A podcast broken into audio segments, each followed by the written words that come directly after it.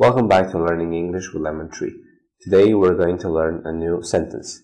We're talking about the problems you may have in your hotel or hotel room. Let's have a look.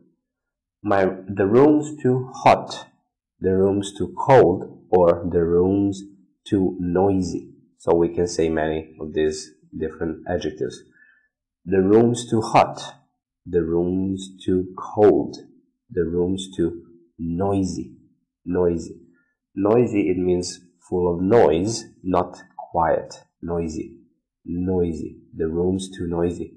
Or the room's too hot. The room's too cold.